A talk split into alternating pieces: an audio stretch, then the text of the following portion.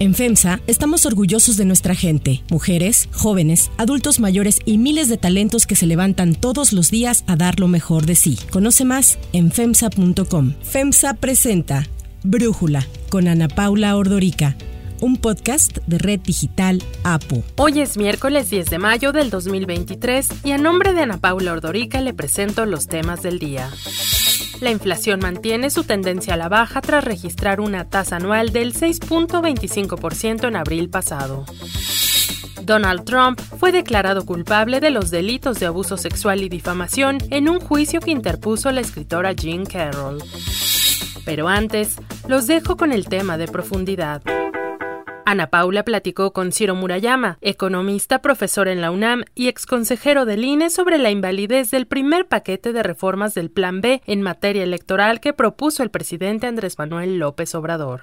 El análisis.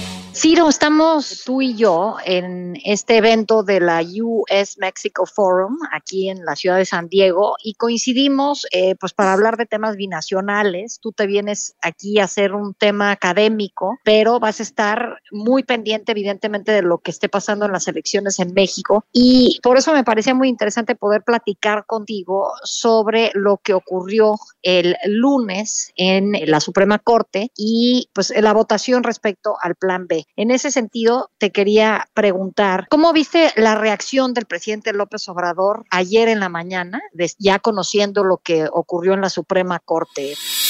No tiene remedio el Poder Judicial, está podrido, están actuando de manera facciosa fue de alguna forma un discurso que pareció de furia, en donde desde mi punto de vista estamos viendo que el poder del Estado todo se está pues trasladando a atacar a la Corte. Sí, Ana Paula, muchas gracias. En efecto, creo que estamos en un momento de definiciones que va a gravitar sobre el futuro de México, incluso de su relación con otros países, porque la renovación del poder el próximo año corría el riesgo de estar en peligro en términos de su integridad democrática. No eh, quiere decir que con la decisión de la Corte se hayan despejado todos los riesgos, pero lo que implicaba desmantelar la estructura profesional del Instituto Nacional Electoral en todo el territorio ya quedó atrás, venturosamente, porque si bien la Corte decidió el lunes anular eh, solo una parte hasta el momento del Plan B, la otra parte también se procesó en el mismo momento legislativo inicialmente que las leyes que ya se declararon inconstitucionales. Entonces, independientemente de su contenido, que era muy grave y muy preocupante, lo que la Corte dijo es, así no se cambian las leyes, no se cambian atropellando derechos, violando la propia Constitución. Y entonces es evidente que si las dos primeras leyes que se aprobaron en el mismo procedimiento, pues ya se declararon inconstitucionales, las que se terminaron de aprobar después, pero que salieron viciadas de origen, las otras cuatro también van a ser declaradas inconstitucionales. Eso es una garantía para el país de su estabilidad y de su renovación democrática. Pero por otro lado, tenemos esto que bien señalas tú, que es una reacción iracunda, furibunda contra el orden constitucional mexicano desde la cabeza del gobierno. Afortunadamente el Estado se mantiene en pie porque parte del Estado es la división de poderes y es lo que ha reivindicado la Corte con su decisión, pero sí podemos estar en riesgo de una actitud gubernamental de desafío y desobediencia de las reglas democráticas. Ellos deciden que una iniciativa de ley enviada por el Ejecutivo, aprobada por la Cámara de Diputados y por la Cámara de Senadores, no es válida porque los legisladores violaron los procedimientos internos que ellos, los legisladores, tienen aprobados de manera autónoma, en forma independiente. No violaron absolutamente nada. En ese sentido, en este tema del desafío a estas reglas democráticas, bueno, pues vimos este, ya algunas reacciones, te decía esta reacción del presidente Andrés Manuel López Obrador, la reacción del senador morenista Alejandro Armenta, que llamó golpista a la Suprema Corte. Siguiente apartado del orden del día es la agenda política. El tema a abordar fue aprobado en la Junta de la Mesa Directiva con la denominación El golpismo de la Suprema Corte de Justicia de la Nación y reforma del Poder Judicial algo que comentamos en el episodio de ayer, que es este llamado a que ahora viene el plan C. Para poder reformar la Constitución se necesitan 334. Hay que ir por los 334 en la próxima elección para poder llevar a cabo reformas constitucionales. Ese es el plan C. A mí, te digo, eso me preocupa porque por un lado siento que estos problemas y estos frenos institucionales al presidente lo envalentonan, ya están pidiendo una marcha en contra de la Suprema Corte, están pidiendo una movilización para ganar la mayoría calificada en el Congreso en las próximas elecciones e incluso van a empezar en septiembre próximo a empujar por una reforma a la Suprema Corte para que, como dijo el presidente, ahora sea el pueblo el que elija los ministros. ¿Compartes esta preocupación, Ciro? Y ahí también agregar el tema de qué está haciendo la oposición frente a todo esto. Mira, yo comparto tu preocupación porque lo que estamos viendo es una operación contra todo el ecosistema democrático. Y ese ecosistema democrático son, por supuesto, elecciones libres y confiables, pero también es poder acotado del presidente, es poder limitado, es división de poderes y todo lo que implica la división de poderes está siendo atacado una y otra vez. El poder legislativo, una mayoría sumisa que atropella las propias reglas parlamentarias. Tenemos un presidente que ataca a los otros poderes cuando no le obedecen. Ahí está la expresión que bien narras tú hacia la corte. Y de una vez también anuncio en septiembre, antes de que yo termine, voy a enviar cuando menos tres reformas hasta ahora, pero vienen otras de sociales. Voy a enviar tres reformas constitucionales. La del Poder Judicial, para que el pueblo elija a los ministros como lo establecía la Constitución Liberal de 1857, en la época del presidente Juárez, que los ministros los elegía el pueblo tenemos por decisión del presidente y de su gobierno inoperando el Instituto Nacional de Acceso a la Información y Protección de Datos, el INAI, ataques a la prensa, a organizaciones de la sociedad civil que tienen agendas propias. Es decir, si estamos ante una operación autoritaria de gran calado que está poniendo en estrés permanente el cumplimiento de la ley y de la constitución. La Corte ahora ha resuelto esto sobre el plan B, pero vimos cómo hace el final de abril en el Senado en una noche maratónica se votaron incluso sin quórum leyes tan importantes como la de ciencia y tecnología, entre otras. Así que sí estamos ante un riesgo de que nuestro sistema constitucional pues se, se vea afectado, pero no por agresiones externas, sino por la actuación desde la cabeza del Estado. Creo que nos corresponde a todos ser muy cuidadosos de la legalidad, no incurrir en estos ataques de odio que se lanzan desde el poder, mantener una conversación racional, civilizada, tolerante. Y yo creo que ahí tienen mucha responsabilidad los partidos de oposición porque finalmente un sistema político es lo que hace el gobierno, pero también lo que hacen sus contrapartes.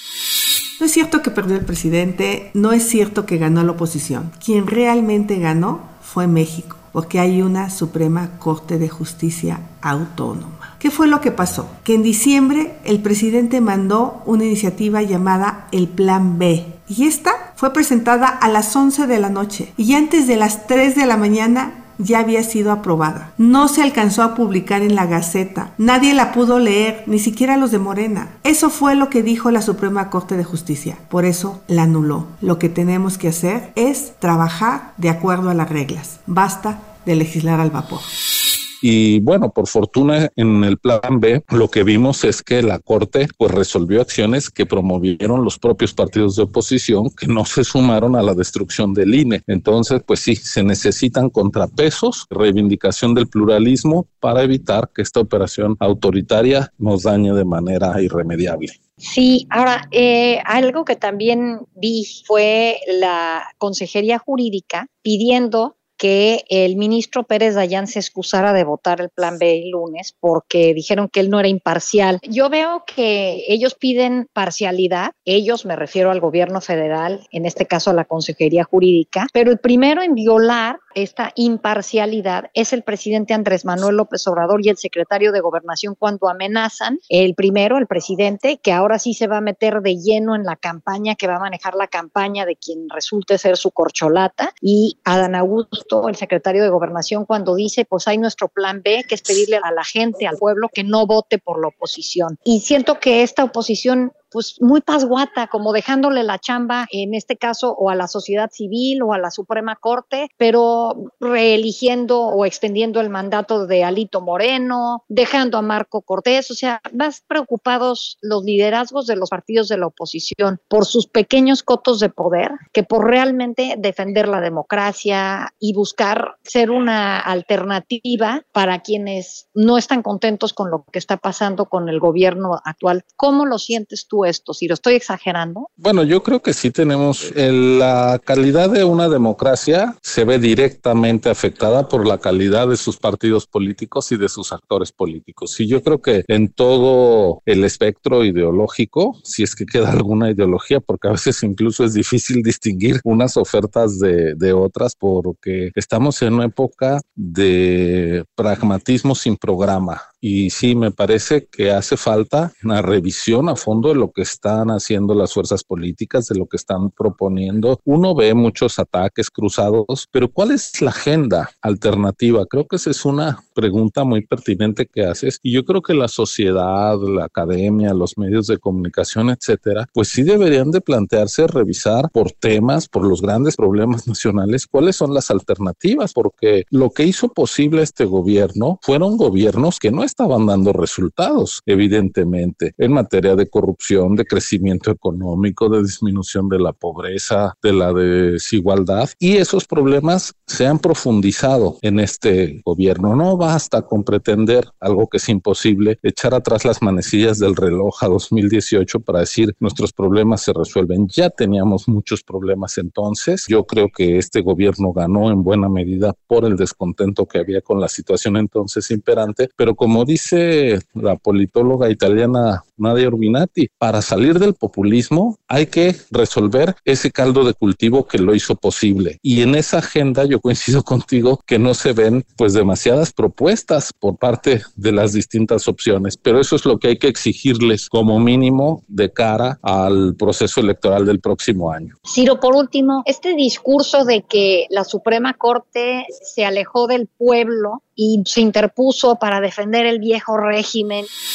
Esos señores que ahora forman parte del Supremo Poder Conservador, que están dedicados a obstaculizar la transformación del país para sostener el viejo régimen, el antiguo régimen de corrupción y de privilegios.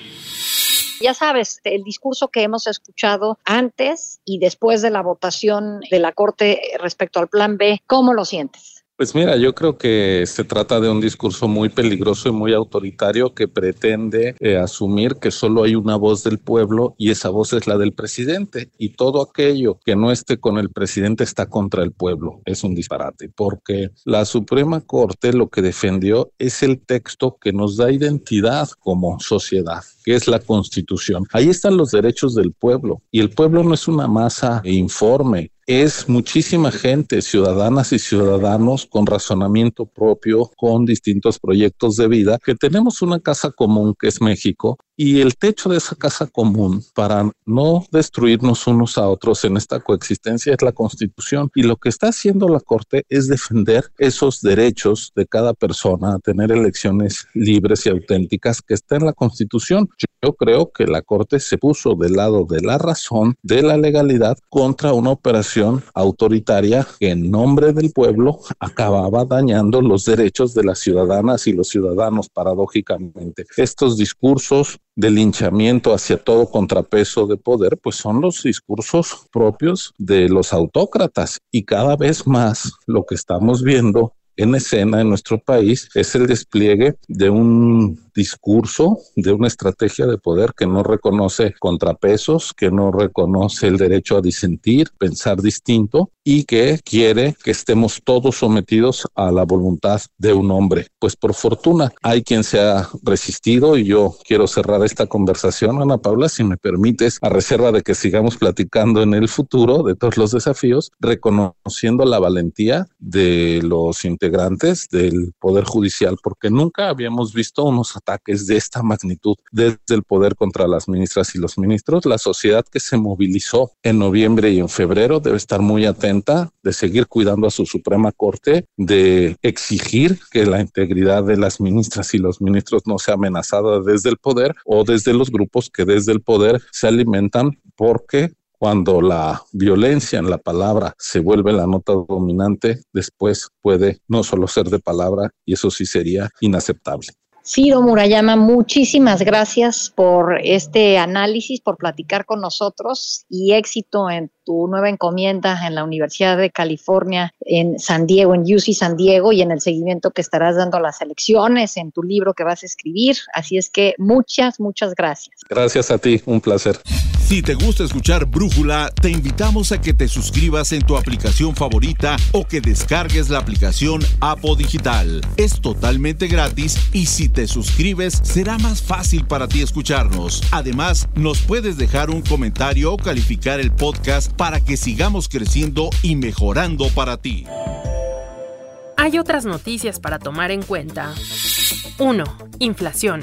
La tasa de inflación se ubicó en 6.25% anual en abril pasado, su menor nivel desde octubre de 2021. Según datos del INEGI, la inflación mantiene su tendencia a la baja tras haber registrado una tasa del 7.82% en diciembre pasado, el mayor cierre anual en los últimos 22 años. En el mismo mes de 2022, la inflación anual fue de 7.68%. Pese a la tendencia reportada, el dato de abril está aún por encima de la meta de 3% anual del Banco de México, que ha elevado 15 veces consecutivas la tasa de interés hasta alcanzar el nivel récord actual del 11.25%. Para Brújula, José Yuste, economista y periodista de finanzas, habla sobre el dato de inflación y las previsiones para los próximos meses. Una buena noticia es lo sucedido con la inflación. La inflación anual fue de 6.25%, es la menor en 18 meses que se tenga registro, ha venido descendiendo durante tres meses consecutivos e incluso la subyacente, esta inflación que no toma en cuenta ni alimentos ni energéticos, que no toma en cuenta la volatilidad, también fue menor 7.25. Así que con todo esto puede ser probable o esto despierta la ilusión ya de muchos analistas que el Banco de México pues ya no tenga que seguir elevando la tasa de interés para frenar la inflación, que va con un buen rumbo, sigue siendo alta la inflación 6.25%, los alimentos siguen estando por encima del 12% desde luego, pero con ya una tendencia descendente, parecería que el Banco de México podría llegar a hacer una pausa en su ciclo contractivo de tasas de interés.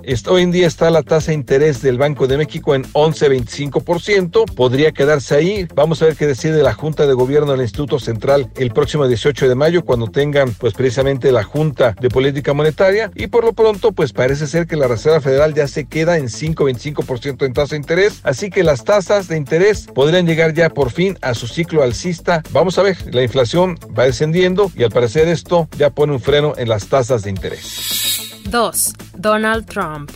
Donald Trump, expresidente de Estados Unidos, fue declarado culpable de los delitos de abuso sexual y difamación en un juicio que interpuso la escritora Jane Carroll. Carroll declaró a finales de abril, cuando iniciaba el juicio, haber sido violada a mediados de la década de los 90 por el expresidente Trump, quien entonces no había iniciado su carrera política, aunque sí era conocido como uno de los grandes magnates del país. Donald Trump is going to put on a filmy bodysuit. It's like, oh, I couldn't. So he, let's go in the dressing room. I thought, yeah, I'm going to make him put those pants on. Walked in, and the minute I was in there, he shut the door and pushed me up against the wall and bang, bang my head on the wall and kiss me. I just, it was so shocking. Al ser encontrado culpable, se ordenó a Trump indemnizar a Carroll con un total de unos 5 millones de dólares, de los cuales dos son por los daños causados por Trump en aquella agresión sexual y 2.7 millones por lo relacionado con su reputación. Al tratarse de un caso que se resolvió por la vía civil, el veredicto no podía incluir una sentencia a prisión. El expresidente rechazó testificar en las cerca de dos semanas que duró el juicio, ni su defensa convocó a ningún testigo. Así se refería Trump a la acusación. I would be in there. I mean, it's the most ridiculous, it's the most ridiculous, disgusting story. It's just made up. Trump utilizó su red social Truth Social para referirse al veredicto al que calificó de vergonzoso. No tengo absolutamente ni idea de quién es esta mujer, insistió el republicano. Para cerrar el episodio de hoy, los dejo con música de Celine Dion.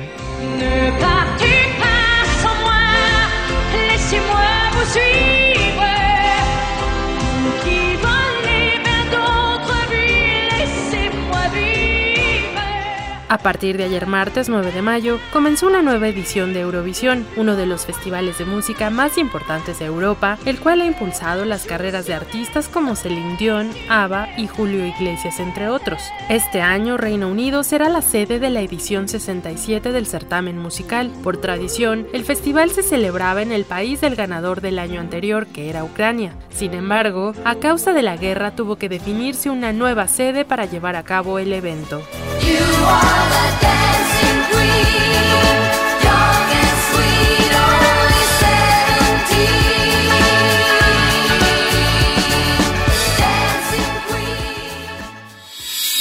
soy Ariadna Villalobos. Brújula es una producción de Red Digital APO. En la coordinación y redacción, Christopher Chimal y en la edición, Cristian Soriano. Los esperamos mañana con la información más importante del día.